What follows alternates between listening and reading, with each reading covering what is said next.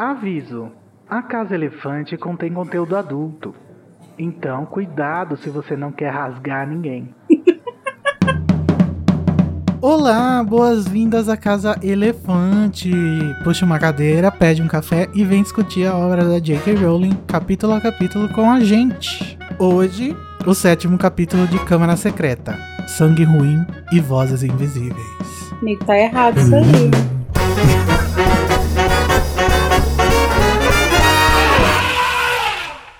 Alerta de spoiler. Os nossos episódios sempre levam em consideração os acontecimentos de todas as obras do mundo bruxo já publicadas. Então corre caso você não queira saber por que a Grifinória perdeu a taça de quadribol no ano passado. Eu sou o Igor, que acabei de entrar no time de quadribol da minha casa porque eu mereci. E eu tô aqui com a Larissa, que passou a noite pulindo troféu no Mook. Pois é. E a Carol, que não aguenta mais os paparazzi de Hogwarts. Ai, menino, desde o ano passado eu tô nessa barra. Vamos então para o nosso duelo de resumos, onde dois participantes duelam pelo direito de iniciar a discussão do capítulo com uma frase que é da escolha dele. O vencedor vai ser quem conseguir fazer o resumo completo do capítulo em menos de 30 segundos. Ou o que chegar mais perto disso, né? Carol, você quer o quê? Par ou ímpar? Eu quero ímpar, sempre ímpar. Então a Larissa ficar com o par. Tchuc tchuc tchuc, priu. Lift Ploft Seal. Deu par!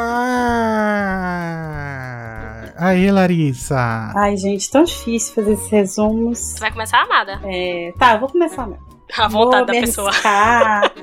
Não, vou me arriscar. Então, Larissa, você vai tentar fazer um resumo de 30 segundos do capítulo Sangue Ruim e Vozes Invisíveis em 3, 2, 1. O Harry começa a.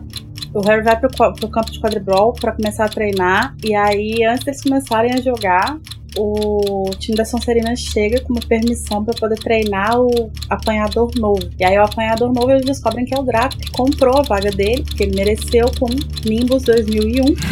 E aí, é, no meio da confusão ali, o Draco vai, chama Hermione de sangue ruim, o Rony resolve se vingar, lança um feitiço, não dá muito certo, vomita laser, uma nojeira. Aí eles vão pro Hagrid, Acabou! quase. E agora é a sua vez, Carol. O que, que você achou do da Larissa? Você acha que você tá disposta a fazer melhor? Olha, disposta eu tô, não sei se eu tenho capacidade. Ai, amiga, tá fácil. Então vai. Carol, você vai tentar fazer o resumo de 30 segundos do capítulo Sangue Ruim e Vozes Invisíveis em 3, 2, 1. Woody acorda Harry de madrugada pra treinar no, no campo da Grifinória e começar a temporada de quadribol. É, Harry explica os, os fundamentos do quadribol todinho ao Colin Creevy, mas eles não conseguem chegar a treinar porque a Sonserina chega, né, pra causar. Há um pequeno desentendimento porque é, Draco comprou a vaga e ele chama Hermione de sangue ruim. Rony tenta enfeitiçar ele, mas acaba voando pela culatra. Eles vão pra casa de Hagrid pra tentar melhorar. E ele mostra as abóboras dele, que ele tá crescendo pro Dia das Bruxas. Rony quase que acerta um Acabou! monte de... Ah, mas tá difícil, viu? não se sabe qual foi o pior, aquela. A gente só chegou nos sangues ruins, a gente não chegou nas vozes invisíveis. Pois é. Gente, eu acho que eu vou dar pra Carol porque ela chegou mais longe. Será que é um bom? É, eu acho que é um bom critério. Motivo. Tipo assim, chegou, sei lá, É. dois parágrafos além, assim, acho que é. Olha, você não gong é a minha vitória.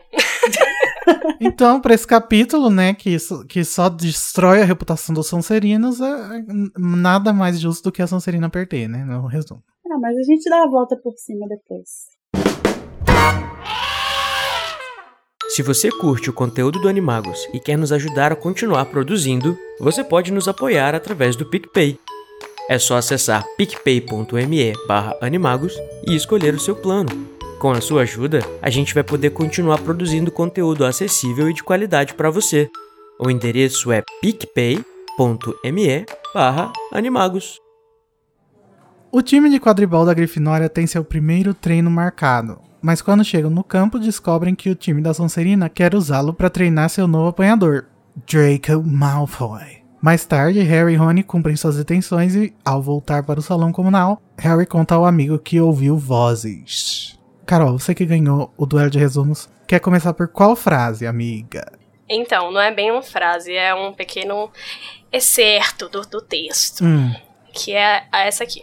Harry reparou no guarda-chuva florido de Hagrid encostado na parede dos fundos da cabana. Harry sempre tivera razões para acreditar até aquele momento que aquele guarda-chuva não era bem o que parecia. Na verdade, tinha forte impressão que a velha varinha escolar de Hagrid se escondia dentro dele. O guarda-caça foi expulso de Hogwarts no terceiro ano, mas Harry nunca descobrira a razão. E era só mencionar o assunto e ele pigarreava alto e se tornava misteriosamente surdo até que se mudasse de assunto. Misteriosamente surdo. É.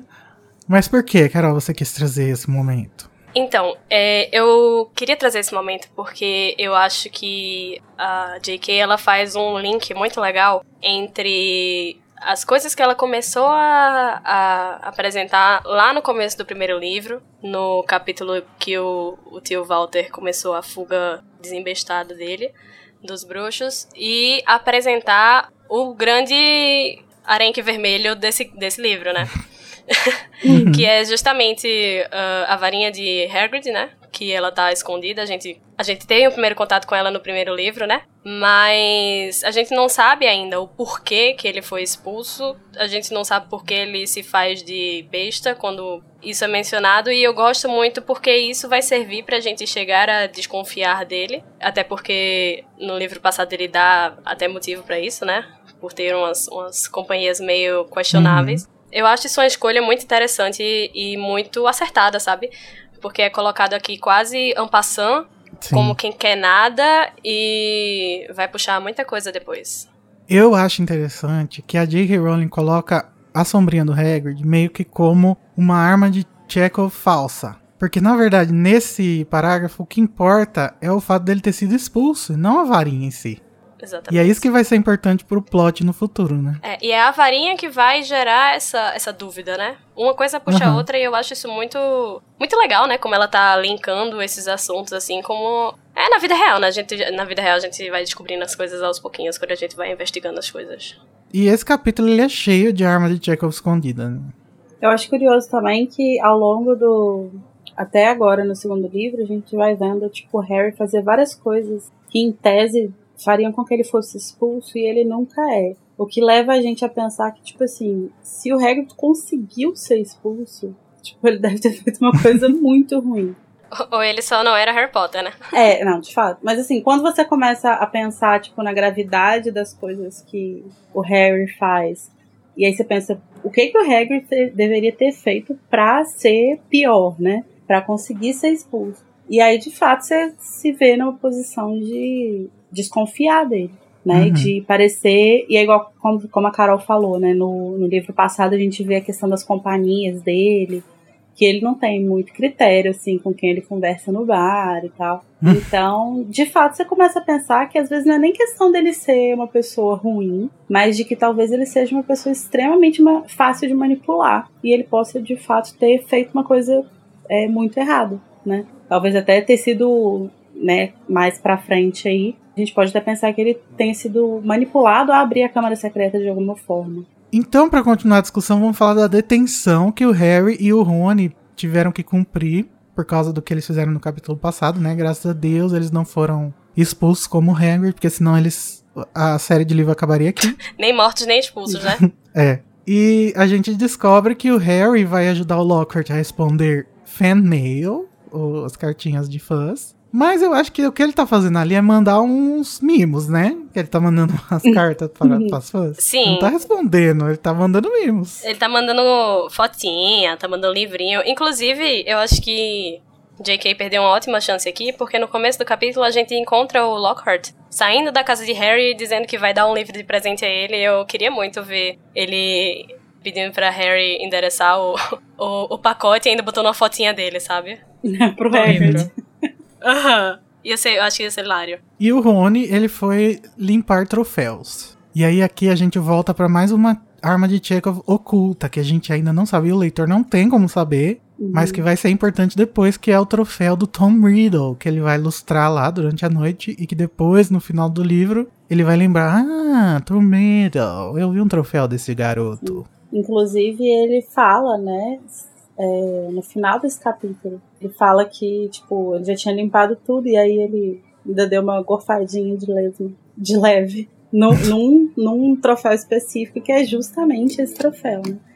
Ele tá ali. Ora, ora. posicionado estrategicamente para trazer esse, essa informação pra gente. Queria fazer uma pergunta pros escritores de mistério que eu, por acaso, ouçam esse podcast. Vocês colocam essas coisinhas aí depois que já terminou de escrever o livro ou durante a escrita, hein? Manda um e-mail pra gente. Ai, por favor. Eu, eu iria amar ler um desses. Só que, gente, eles recebem essa detenção num diálogo com a, com a McGonagall. Eu ia falar que é J.K. Rowling.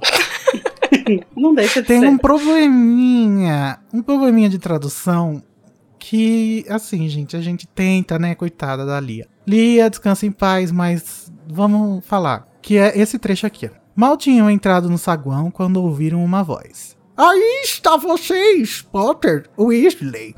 A professora McGonagall veio em direção a eles com a cara séria. Vocês dois vão cumprir suas detenções hoje à noite. Daí o Rony fala: O que nós fizemos, professora? Ah, Rony, por favor, né?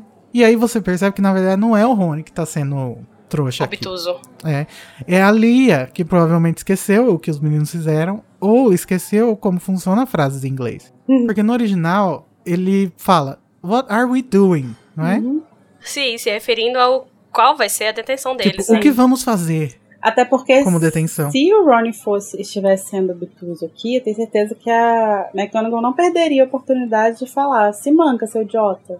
Certamente É. que não. Você sabe muito bem a merda que você fez. A Lia não pega que a McGonagall responde no futuro, você vai polir as pratas na sala de troféus com o Sr. Filch. Isso não faz sentido com a pergunta, o que nós fizemos, né, Lia? Então aí, ajuda a gente a te ajudar. Não, e assim, é, eu acho que esse, esse capítulo é cheio de pequenos e grandes erros de tradução, problemas de tradução, mas eu acho que um erro igual esse aqui, por exemplo, ele mostra que de fato o que faltou aqui foi tipo uma revisão da tradução, sabe? Porque esse tipo de coisa, quando você está traduzindo um livro, pode acontecer, sabe? Tipo, de você ler e você entender errado a frase, porque você tá ali já há horas naquela função ali. Uhum. Então você precisa de alguém que tenha um olhar externo, né, Pra pegar essas coisas assim. E eu acho que essa frase especialmente é o que mostra que esse capítulo não passou por revisão nenhuma, porque é um erro muito banal. Uhum. Sim. É, Roku, contrata nós.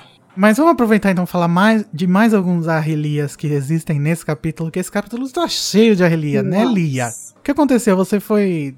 Foi o último capítulo que você traduziu no dia, né? Tava cansadita e gordita.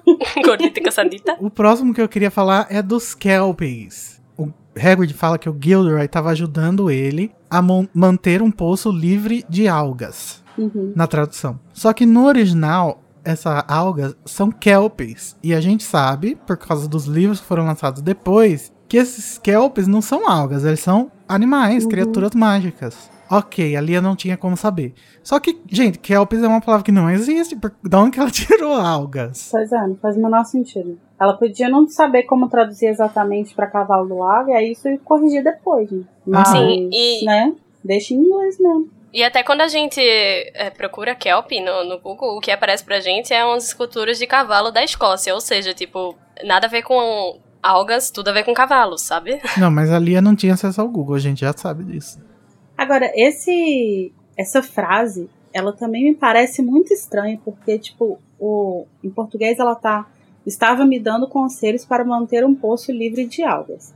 Mesmo se você tirar o algas aqui e colocar manter um poço livre de kelpies, isso parece muito esquisito, porque o original é, dessa frase é Giving me advice on getting kelpies out of a well. Então não parece que você tá, tipo, tentando manter o poço livre de kelpies. Parece que ele tava tentando, tipo, tirar um kelp de lá, sabe? O que, Salvar, né? é, o que combina com Hagrid, né? De tipo assim, vou tirar esse bichinho daqui, ó, eu vou cuidar dele. Então também me parece esquisita essa tradução. É desde quando o Hagrid tá limpando poço. Poço.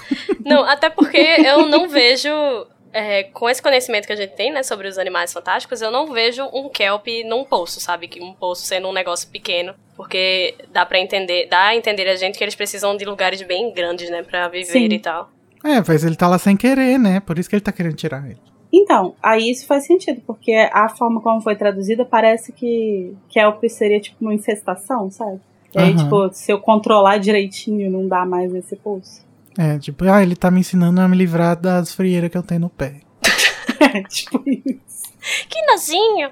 Mas aí vamos pro principal Arrelia, eu acho que é. É, pra mim Ai, não. sim. É uma relia que me deixa tiltadíssima. Desculpa, Lia, desculpa fãs da Lia, Lears. Começa pelo próprio título do capítulo, né? Que em inglês ele é Mudbloods and Murmurs, que seriam murmúrios, sussurros, é, qualquer coisa falada em voz baixa. E ela traduz pra vozes invisíveis. Eu queria saber, assim, quando foi que ela viu uma voz? Uma voz visível. Lia, cadê a voz visível? Mas assim, é uma coisa, é uma coisa que me incomoda muito, sabe? Poxa, dava pra manter com uma palavra sem, sem fazer isso, sabe? Eu achei muito estranho porque ela tá mudando o nome do capítulo. Sim, não, e é bizarro, porque, tipo, Murmurs é um cognato, né? Tipo assim, não precisa nem fazer muito sacrifício, gente. Tá ali, a Uhum. palavra tá ali, ó. O que, que facilita você colocar vozes invisíveis? O que, que, que é isso, sabe? Tipo, Perde muito do, daquele mistério que tem no nome do capítulo, sabe? Tipo, murmúrios, sussurros. Não, e eu Gente, acho que uma das coisas mais massas dos capítulos de Harry Potter em geral é que boa parte deles tem uma, uma jogada de sonoridade, assim, tipo uma literação, uma sonância, uma coisa legal, assim. Que você vê que o título não foi feito de qualquer jeito. Igual, tipo, Uhum. Animais Fantásticos e os Crimes de Grindelwald, sabe? Tipo, foi uma parada pensada, de fato, pra criar um ambiente ali e tal. E aí, tipo, ele tem essa literação no M, né? Que é tipo Mudbloods and Murmurs. E aí você tira isso, sendo que você tinha a possibilidade de fazer, tipo, sangues ruins e sussurros, sabe? Ia ficar incrível, ia manter o sentido, ia manter a literação, ia manter esse clima de mistério. É, sussurro de quem, né? Uhum. Da voz invisível. Ai, gente, eu, olha, eu tento, assim, todo mundo sabe que eu defendo Lia pra caramba, mas aqui eu acho que foi um arrelia, assim, Tem hora que não dá, né? Mas no título também tem a introdução de uma nova coisa, um novo termo, que é o sangue ruim, né? A primeira vez que aparece na obra. A gente vai falar dele um pouquinho mais tarde, porque ele aparece depois do desentendimento no treinamento de quadribol. Mas antes de a gente falar sobre o desentendimento, a gente precisa falar sobre o Wood. Pois é, né? Olivia Wood, Oliver Wood, para os puristas de língua. É, é um menino coitado. Ou Olívio Madeira, né, em Portugal. Ou Olive Madeira, pra gente só, né? Toca foda-se, né? É, Eu acho que a gente devia é, um dia fazer uma análise da tradução de português de Portugal pra gente ficar feliz com a Lia, Eu também. né? Porque eu adoro as traduções, gente. Eu adoro, eu adoro as traduções dos nomes, que são muito aleatórios. Mas enfim, Olive Madeira, esse cara de pau, ele, coitado, ele, ele tem milhares de funções, né? Ele tá lá sendo aluno, né? Primeira, primeira função dele, que deveria ser a mais importante, mas aparentemente ele tá errando na prioridade. Ele é goleiro do, do time de quadribol. Ele é o treinador, que a gente vê nesse capítulo, ele ensinando as táticas que ele passou o verão inteiro criando. Ele é o capitão também, sabe? Então, tipo assim, é muito louco você pensar que em Hogwarts não tem uma pessoa que seja responsável por apoiar o time de quadribol, não tem um adulto, assim. É, o capitão, ele é tudo. Ele tem que jogar no time, ele tem que treinar e ele tem que ser aluno também. Porque, né? Eu acho que esse é um problema do próprio Olívio. Eu acho que ele não sabe delegar, sabe? Eu acho que ele se importa tanto com o time que ele não pensa, tipo, ah, não, é melhor eu ser. eu ter uma outra posição, ou é melhor alguém treinar o time. Mas quando o Harry vira capitão, ele fica rolê. É porque o Olívio, ele tinha essa ambição de, de virar jogador profissional, né? De quadribol. Então aquilo ali era já é meio que um estágio pra vida dele. Faz É. sentido ele se, de- se dedicar bem mais do que a outra galera que queria outras coisas, né? Sim. É. Então, assim, aquilo ali ia pro, pro portfólio deles, pá. Mas coitado, né? Porque ele tá, tipo, no final de Hogwarts, então ele ainda tem que fazer, tipo, nomes, niens, então ele tá, tipo, completamente soterrado. Falando no Woody, esse livro ele traz um pouco mais de descrição física do Woody, né? E Uhum. aí a J.K. coloca ele como um cara grande e meio gorduchinho, assim. O que dá um contraste muito engraçado com aquele moleque varapau que tem no filme, né? Apesar dele ser o crush eterno de todas as crianças. Nossa, ele dá essa ideia que ele é gorduchinho? Eu sempre tive a ideia, pela descrição, eu sempre tirei que ele era um cara daqueles baixinhos, só que todo truncadinho, sabe? Que anda com as perninhas meio abertas, que, sabe? que fortinho, fortinho parrudo, porém baixinho. Essa é um pouco da descrição da, do Carlinhos? Também. Aham, eu acho é. que é, né? Porque na minha cabeça Sim. o Carlinhos é assim. O Woody eu sempre associei com, sei lá, aquele menino lá mesmo. A gente descobriu então o tipo da J.K. Rowling. O tipo. E essa ideia do Woody de acordar todo mundo no meio da madrugada, ainda nem nasceu o sol, e colocar todo mundo sentado numa sala escura pra falar de coisas que ninguém quer ouvir falar. Pediu, né? que- Pediu pra ninguém escutar. Ah, eu acho que ele já, no sétimo ano de, de, de treinador, ele já devia estar um pouco melhor, né, nessas táticas. Nem pra Pois botar. é. Ele podia botar a galera pra dar uma, uma, uma volta em torno do campo, né? Correndo pra acordar. Apresenta a metodologia na prática, né, gente? A tática na prática. Precisa ficar mostrando quadrinho com as coisas É. mexendo. E no livro fala que eles passaram horas e horas lá. É, porque Sim. ele acordou Gente do Harry. Era escuro ainda quando eles saíram do, da salinha, já tá, o sol já tava alto no céu. É, e o, e o Rony e Hermione ainda perguntam, mas ainda não acabou? Mas o, o Woody, ele, a gente percebe que ele não tem muito. Apesar de estar aí há anos, né, nessa função, ele não tem muita, muito discernimento do que fazer, visto que no ano anterior eles, eles perdem a taça porque não, não, não tinha um jogador para jogar no lugar do Harry. Tipo, não existe o conceito de substituto. É verdade. É, a gente é, a gente é revelado nessa hora do porquê que eles não ganharam. Sim, o que é muito estranho, né? Porque a gente fica imaginando que tudo o que todo mundo quer, ou todo mundo gosta, né? Porque aparentemente é um esporte bem popular, assim. Querer entrar no time, né, da Grifinória. E eu tenho certeza que gente não faltava, nem que fosse pra ser treinado como, como substituto. Todo time tem um substituto. Pra não acontecer essas coisas, né, gente? Tipo, mesmo que não, não ganhasse o jogo, mas que não fosse tão ridículo Uhum. quanto jogar com, me- com menos um, um Com o principal Jogador, membro hum, faltando. Não, tanto Gente, que pelo no, amor de Deus, né? no quinto livro, eles colocam o substituto, né? No lugar do Fred, do George e do Harry. Ai, gente, Quando- sinceramente, eu acho que a J.K. Rowling, nesses primeiros livros, quanto mais ridículo ficava o quadribol, mais feliz ela tava com, com o esporte. Aí depois Porque- as pessoas começaram a gostar, ela pensou, meu Deus, tem que fazer É. esse negócio direito, que saco. Não, é porque também no quinto ela vai usar como um, um artifício do, do plot pra fazer o Rony virar alguma coisa, né? Tanto no Uhum. quinto quanto no sexto. Então ela precisava dar uma importância pro quadribol que não fosse só vista pelo Harry. Tinha que ser respeitado. Mas é muito louco, porque eles podiam pelo menos colocar assim, ah, porque o nosso o nosso apanhador oficial, que é bom de verdade, não jogou, sabe? Uhum. Jogou um cara, mas não, não mandava muito bem. Mas, gente, jogar com um a menos, não façam isso, tá? Faz o menor sentido isso. Falando em time de quadribol, a gente conhece o time da Sonserina, né? Quando eles vão finalmente montar na vassoura. Eles chegam lá no campo e o time da Sonserina tá todo lá.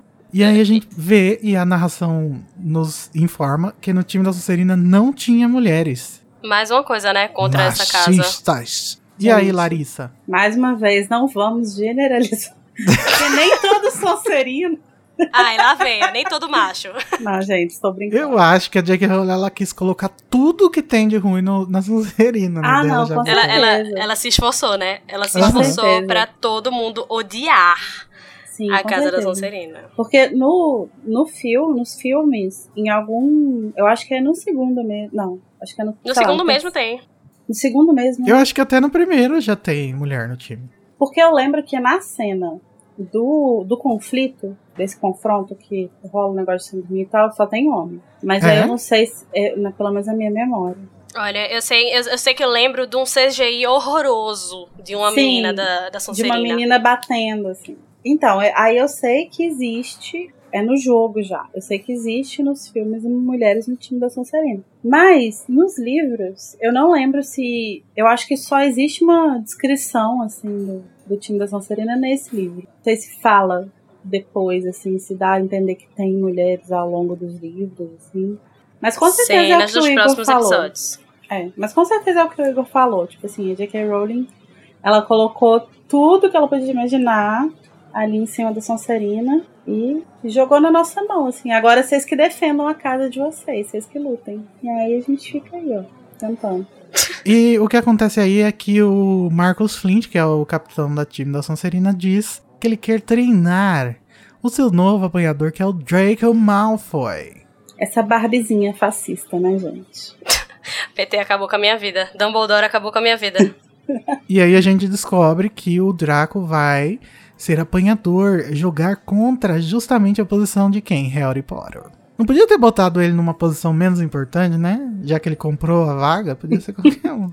Mas eu acho que ele queria justamente era isso aí, né? Bater de frente, Rivalizar, mostrar que é. era melhor e tal. O negócio é que ele. Nem, nem foi ele que pediu o pai, né? Porque quando eles estavam naquela cena da Borgin and Burks, quando o Draco fica pedindo lá a mão da, da Glória, Lúcio diz: Não, menina, eu te dou uma vassoura de corrida. E Draco ele retruca, né? Falando assim, ah, eu quero uma vassoura de corrida pra quê, né? Se eu nem tô no time. Então, a, as, as engrenagens do, da cabeça de Lúcio começaram a rodar e ele aparentemente teve essa ideia, né? De comprar sete vassouras de Nimbus 2001. Certeza que o Draco chegou em casa e começou a espernear porque ele queria alguma coisa que tava no Bars Works e o, e o Lúcio não deixou. Não, lá na loja mesmo ele fala que ele quer a mão da Glória. É, então, daí ele, ele foi chorar em casa, daí o Lúcio falou, não, filho, calma eu vou arranjar para você uma vaga no time da Sonserina. De apanhador, pode ser? Ou seja, né, mais um pai estragando seu filho, assim como o, Walter. Walter estraga o Duda. Acho que a J.K. Rowling ela tava botando mesmo os, os Malfoy e os Dursley na mesma sacola, por enquanto, né? Eu acho que os Dursley acaba sendo muito pior que os, que os Malfoy. É, assim, inclusive Draco só tá aprendendo a ser um bom bully agora, né? Sendo que Duda sempre foi um bully excelentíssimo. Pelo menos os Malfoy não são gordos, né? Ou seja, ela ela não quer, ela não associa sempre as pessoas ruins com pessoas gordas. Graças a Deus, Deus é pai. E aí, quando a Hermione desce no campo para saber o que tá acontecendo e descobre que o Draco comprou a vaga com as vassouras, ela fala isso para ele e ele fica emputecido, não sabe o que dizer, perdeu toda a razão da conversa e ele chama ela de sangue ruim. Ou ele sangue recorre, né? sujo. Né? Ele recorre à, à, expressão mais baixa, né, que ele conhece. Só Sim. porque não tem cacife para brigar com a Grifinória. E eu queria, primeiro, antes da gente falar sobre o, o histórico do sangue ruim, do, do sangue puro e tal, puro sangue, queria falar sobre a reação da Hermione. Porque no filme, a Hermione deita pro Malfoy, né? Ela começa a chorar, depois fica chorando o tempo inteiro lá na casa do Hagrid. Mas no livro, ela é uma super mulher, super poderosa, girl power. A hora que ele fala isso, ela fica simplesmente olhando de baixo acima pra ele, falando, quê? É, mas é uma coisa meio tipo assim. É, é ignorância é uma não... benção, né? Tipo é, assim, ela não sabia. Ah, seu sangue ruim né? em você, e daí? Tipo, não atingiu porra nenhuma. Continua falando aí, testa outro, fala outro. O que vem de macho não me atinge, querido. É isso. E aí a gente tem uma das grandes diferenças, né? Que no filme quem explica é a Hermione mesmo. E no livro é o Rony reizinho uhum. da informação. Até parece. Mas vamos falar um pouco mais sobre essa coisa do sangue ruim? Vamos. É, eu acho curioso pensar que a palavra em inglês para sangue ruim é mudblood, né? Que se, traduzindo literalmente seria tipo sangue de lama. Mas que é uhum. é uma.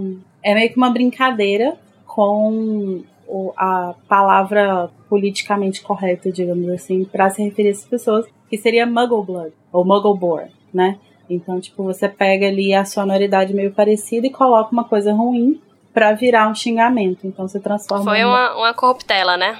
Da é, palavra. uma corruptela, exatamente. E aí transforma em Mudblood. É, porque na hora que você começa a falar, a pessoa fala, ah, vai falar Muggleborn. E daí uhum. ela fala Mudblood. Aí você tá com o murro, porque murro, né, em, em puro uhum. sanguista, sempre permitido no Pottermore, a J.K. Rowling escreveu um pouco mais sobre o histórico do, do xingamento e do preconceito que alguns bruxos têm com as pessoas nascidas trouxas. Antes do século XVII, os bruxos que eram nascidos trouxas, eles eram considerados pela maioria do pessoal bruxo mais habilidosos com a magia, até mesmo do que os que nasceram já bruxos. E eles ainda é, tinham um apelido que era Mag Bob. Esse uhum. apelido vem de bob up, que significa tipo aparecer, sabe? Tipo uhum. pop up. É tipo uma coisa aparecer do nada, assim. É, tipo, faz sentido, do... né? Tipo, a pessoa não tem, teoricamente, não tem ninguém é, bruxo uhum. na família, de repente. Sim. Depois de 1692, quando os bruxos decidiram se esconder dos trouxas, por causa do negócio das bruxas de Salem lá, né, e tal, todo o histórico que a gente vai descobrindo com o restante da série, o sentimento antitrouxa se tornou popular, já que alguns bruxos não queriam não, queriam apoiar o Estatuto de Sigilo, eles queriam guerrear contra os trouxas e subjugar eles. Que nem o Grindelwald quer fazer. E aí a criação do Estatuto de Sigilo só aumentou recentemente e os bruxos que já eram anti-trouxa começaram a se denominar puro sangue pra explicitar que não apoiavam a paz e se, se diferenciar desse outro povo, né? Que era o povo que tinha alguma relação com os trouxas. E aí eles uhum. começaram a se chamar de puro sangue e os trouxas de sangue sujo ou sangue ruim. Naquela época em que essa coisa estava sendo meio que estudada pelos sociólogos bruxos, uhum. vários estudos enviesados provaram que os trouxas tinham biologia inferior. Mas hoje os bruxos sabem que isso não era verdade, que era tudo parte de um plot dos cientistas enviesados e preconceituosos. Parece um certo discursinho, né, que a gente conhece. Pois é, gente, não parece as turf. J.K. Rowling. Não, e parece até mesmo os discursos eugenistas, né? Uhum. Sim, Não, no... sim. A inspiração da Rowling com certeza são com certeza os é discursos é disso, eugenistas. Sim. Só que ele se encaixa também numa outra questão no código, que ele parece estar do lado errado, né? A grande ironia do destino, né, é que algo que você escreve pode se virar contra você, amada. E essa época até remete ao início do estudo da ciência forense, né? As pessoas queriam estudar para provar que as pessoas negras, as pessoas racializadas, eram biologicamente inferior e predisposição a servir, sabe? Sim. Que aí tinha aquela parada, tipo, do crânio, que o crânio uhum. de um tamanho diferente, não sei o quê. É, começou bem nojento, mas felizmente a gente conseguiu usar este conhecimento para coisa boa, uso, né, amados? Nossa, gente, faz muito tempo que eu li sobre isso, mas tinha um cara que ele pegava e media crânios e ele chegou à conclusão de que os cérebros de mulheres e pessoas de etnias diferentes e de crianças eram inferiores. Só por causa da circunferência do crânio. Ou seja, não, o melhor né? é que, tipo assim, tudo que não sou eu é, é inferior, né? Mulher. Sim. não, não branco, pode ser que o cérebro grande criança, seja um, sinal negativo. Não. A mente do eugenista, né? Como funciona. E, gente, é, agora explicando melhor o negócio das TERF, é que as TERFs, elas dizem a mesma coisa. Elas dizem que as pessoas, as mulheres trans, não são como elas, mulheres de verdade. Porque biologicamente elas não são aquilo. Ou seja, né? Vamos pegar as regras que a gente mediu os crânios antigamente, mediu o pênis das, mulheres trans, para dizer que elas não são mulheres também. Ai, ai, ai. Ai, pesou, pesou. Pesou, pesou. Traz o pesadômetro. Pesou. Mas eu acho muito incrível, cara, como que, tipo assim, cada vez que você volta em Harry Potter com uma coisa diferente na cabeça, você encontra uh -huh. sempre o mesmo discurso de, tipo, respeitar e, tipo, sabe, não existe, não faz sentido você diminuir as pessoas porque elas são diferentes. Sabe, tipo, uma mulher trans não é menos mulher do que eu só porque ela é uma mulher trans e eu sou uma mulher cis, sabe? E uhum. toda vez que você volta no livro, você sempre encontra esse discurso. Não pode entrar no Twitter da Rowling, isso você não pode fazer, porque senão dá vontade de chorar. Mas fica nos livros. Ô, JK, vamos fazer uma releitura, bora? Com a gente. Será que ela não quer fazer capítulo a capítulo na Casa Elefante? Acompanha Vamos aplicar a mesma metodologia que a senhora está aplicando aqui para ser contra o racismo com as pessoas trans, né? Com a transfobia. Seria legal. Mas, gente, vamos para um assunto mais de boa agora, que é o paparazzi Colin. Ele aparece, né, cantando I'm your biggest fan, I follow you until you love me, Harry, Harry Potter. querendo tirar foto, querendo autógrafos, e o Harry passado chocado que ainda é 4 horas da manhã, ele tá tendo que levantar pra ir no treinamento. E o que que esse garoto está fazendo no salão comunal e não dormindo, esperando o Harry pra tirar uma foto? Gente, será que ele tava dormindo na porta do dormitório do Harry? É meio esquisito, né? É esquisito Sim. Isso. Every word you say, if smile fake, I'll be watching you, hein? Muito creepy, gente. Mais uma vez, o Colin, eu passei o episódio anterior inteiro defendendo ele. E agora ele fica aqui, ó, me fazendo passar vergonha.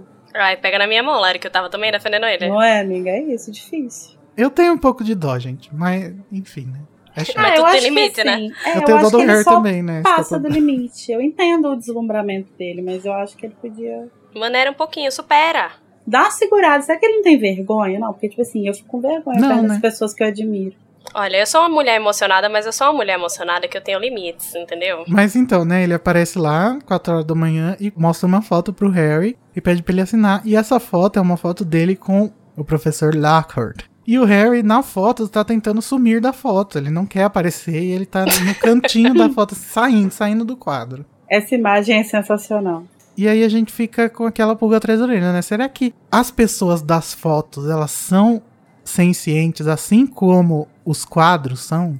É, a gente. É bom a gente lembrar também o contexto, né, da, em que a foto foi tirada, que era. Draco tava fazendo zoação de Harry, porque o Lockhart apareceu dizendo que ele tava oferecendo foto autografada. Ele forçou Harry a tirar a foto na hora que o sinal tava tocando para subir para as aulas. Uhum. Então a gente tira que Harry não queria realmente estar ali. E é, o eu fotográfico dele correspondeu, né, essa, a essa, a essa urgência dele que ele tinha de sair da, daquele lugar. Sim. Mas essa sem ciência dos quadros, ela vem com uma conversa que a pessoa que foi pintada tem com a sua pintura, né? A gente sabe disso Aham. porque a J.K. já Uhum. falou que o Dumbledore passou uns anos conversando com seu quadro pra poder passar sua personalidade pra ele. E mesmo assim não era uma coisa perfeita, né? É. Só que na foto, não. É, a foto foi, acabou de ser revelada e ela já tem a personalidade do Harry. Como que pode? É, eu acredito que é uma coisa muito de personalidade de Harry naquele milésimo de segundo. Não personalidade, mas assim, a, a maior vontade dele. Naquele milésimo de segundo que a foto foi tirada. Então é um negócio assim, bem superficial. É, não dá, Como tipo fosse- assim, pra você bater um papo com uma foto. É, exatamente. Você não consegue bater um papo, mas ela consegue assim. Ah, fazer uma gracinha, mandar um beijinho, sabe? É. Ou nesse Uhum. caso, sumir nas bordas. É, porque o, o que o Colin fala, né, se eu não me engano, no capítulo anterior, é que falaram pra ele que ele conseguiria, se ele revelasse as fotos numa posição específica, elas se mexeriam. Então, tipo assim, aparentemente a câmera é uma câmera normal e ela meio que registra o ato que tá acontecendo ali, mas como se fosse um GIF, assim, né? Ah, tipo uma foto live do iPhone. Sim, é muito isso. É Naquele isso. momento ali é isso. Isso. E aí o que a poção de revelar faz é animar aquilo. Transformar a live Uhum. numa- num GIF. É. Sei lá, acho que a gente pode fazer um episódio inteiro para falar sobre isso, porque é muito mind-boggling. Ah, eu amo essa expressão. É, é uma parada que não, não dá. A gente consegue criar várias teorias, assim, mas não dá muito pra saber É, mas exatamente. sempre, sempre que eu leio falando de foto, eu fico, eu não consigo, porque eu fiz produção audiovisual, né? Então eu fico pensando como que poderia. Porque assim, um vídeo simplesmente é várias fotos, uma seguida da outra. Uhum. Só que uma foto em movimento, que tá impressa ali no papel, é magia, né, gente? Ah, desculpa aí, tava esquecendo desse detalhe. Eles, era usam- eles inventaram o e-ink. Será que a tinta é animada? É a tinta que, que tem algum. uma magia? Mas eu acho que é exatamente o efeito da foto live, cara. Porque ele. Tô até fazendo um teste aqui agora. Mas ela não acaba nunca, né? Então, mas a foto live você consegue, tipo assim, se você bater ela e deixar, ela fica. Mas você consegue animar ela. Então, se você Uhum. colocar, tipo, em looping, ela fica rodando pra sempre, como uma. Exatamente. Se você, se você terminar na Então, mesma é pose que você começou, aparentemente ela é infinita. Então, mas é um loop? As Deve fotos ser. do mundo do Harry Potter? Deve ser. Porque, tipo assim, as fotos que a gente tem contato, elas são altamente repetitivas. Harry querendo fugir, a namoradinha de Percy mandando beijinho lá depois. Eu acho que isso é uma limitação que a gente tem de interpretação. Ah, com certeza. Porque eu acho Porque que não assim, é um loop, gente- não. Eu acho que ela fica ali. Pode ser que, que agora ela faça uma coisa que daqui a pouco ela não vai fazer. É porque a gente tá limitado à nossa compreensão de mundo, né? Uhum. Assim, a gente tá fazendo outras abstrações aqui, mas assim, é um negócio que não existe no mundo da gente, não adianta. Poxa vida.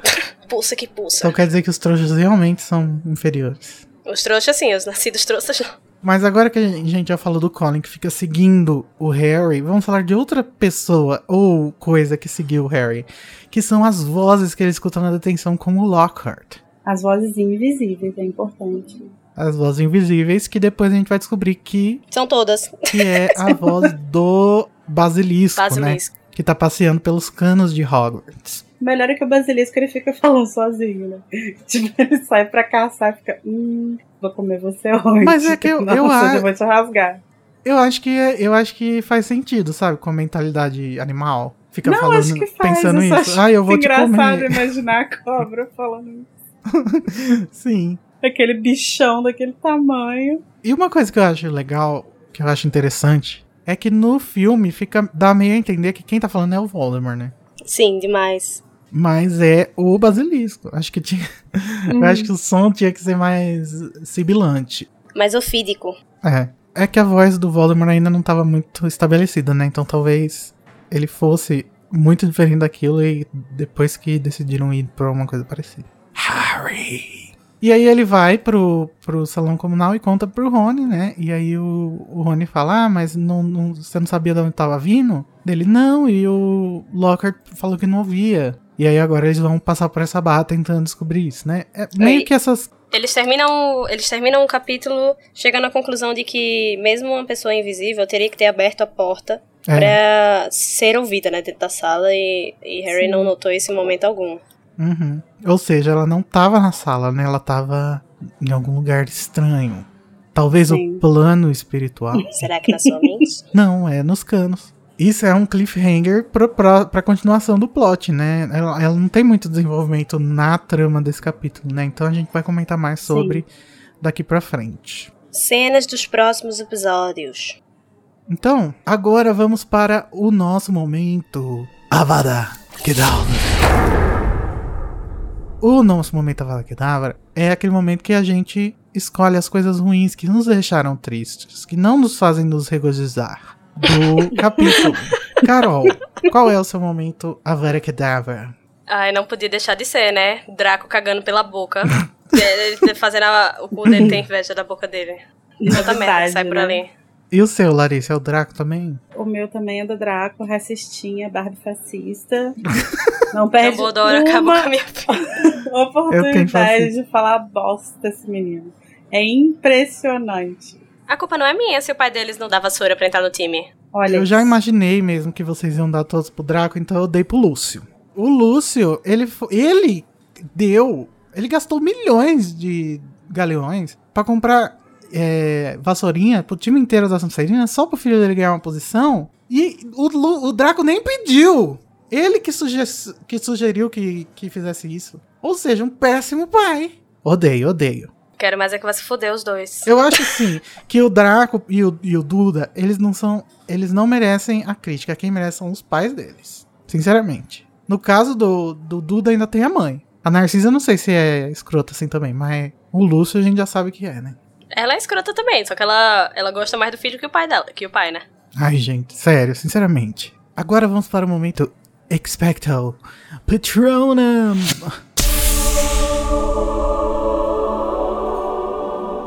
O momento Expecto Patrono é aquele em que a gente está muito feliz com uma parte do livro e a gente quer demonstrar esse momento pra vocês, pra ver se vocês concordam, se vocês discordam. Comentem aí, gente, seus Expecto Patronos e os seus Avada Kedavra. Qual é o seu Expecto Patrono, Larissa? Meu espectro patrono é o Hagrid trollando o Harry, falando que queria uma foto autografada e tal. E o Hagrid, tipo Sim. assim, o Harry já chega tipo assim, ah, na voadora. Aí o Harry, não, amigo, eu tô só brincando. Nossa, gente. Daria um bom vídeo no YouTube, né? Tipo, trolei Harry Potter e veja no que deu. E você, Carol? Então, o meu vai pra Rony explicando sobre o termo, né, sangue ruim, e por que que esse termo é errado, né? Porque é, é bem difícil. Bem difícil não, mas assim, eu gosto de, de ser ele que dá essa explicação, porque dali quem tava ali, ele era a pessoa mais. que tinha mais vivência, né? Na comunidade bruxa. O Hagrid, ele fica meio ali recluso em Hogwarts. Eu gosto muito disso, porque ele tá trazendo uma informação bem pertinente. E eu gosto também de Hermione não saber o que aquilo significa. Sim. E o seu, amigo? Calma, amiga, que eu ainda tô me recompondo aqui pra você dando um espectro patrono pro Rony. Ah, tem que. O Alguma hora, mundo né? Gira, não é mesmo, pessoal? Mas o meu, ele é o time da Grifinória inteiro ficando passado chocado com o xingamento que o Malfoy dá pra Hermione, do sangue ruim. E parte todo mundo pra cima dele. Nossa, é muito boa essa cena. É muito boa, gente. Bom, gente, então tá. Antes da gente terminar, vamos falar sobre as duas personagens novas que são as fãs do Gilderoy. A Gladys Gudgeon e a Verônica Smethley. A Gladys é a maior fã, né? De acordo com o que ele disse. Ela vai, inclusive, continuar escrevendo pra ele depois que ele for Internado do sempre mandas, né? E a Verônica é, é a que o Harry tá escrevendo na hora que ele escuta A o vozinha. basilisco. A voz invisível. O basilisco falando sozinho. Ai, mas imagina, né? O bichinho do basilisco mil anos sem conseguir falar com ninguém. O pobre. Vai, coitado, o Harry nem responde ele, né? né? Podendo ter respondido, né?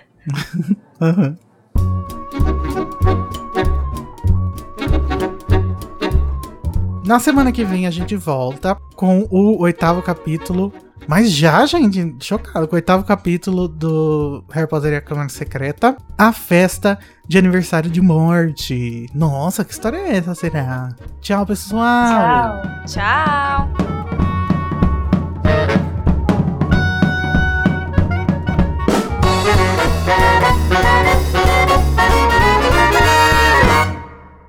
Esse podcast é produzido pelo animagos.com.br. A direção é do Igor Moreto e do Junior Code. A produção de pauta e a apresentação são de Luiz Felipe Rocha, Carol Lima, Danilo Borges, Larissa Andreoli, Nayara Sevciuk e Tamires Garcia. A edição e finalização é de Igor Moreto. A identidade visual foi criada pelo Edipo Barreto. A música tema, Song of India, originalmente executada por Ableton's Big Band, teve a engenharia e gravação pela Telefunken Electroacoustic e a mixagem foi por Igor Moreto. Vocês acham que o Babu é o Hagrid do Big Bang? Brincadeira. Pouco datado, não é mesmo? Corta, Edi- corta. Editor, corta isso, ela tava louca. Eu só consigo pensar nisso.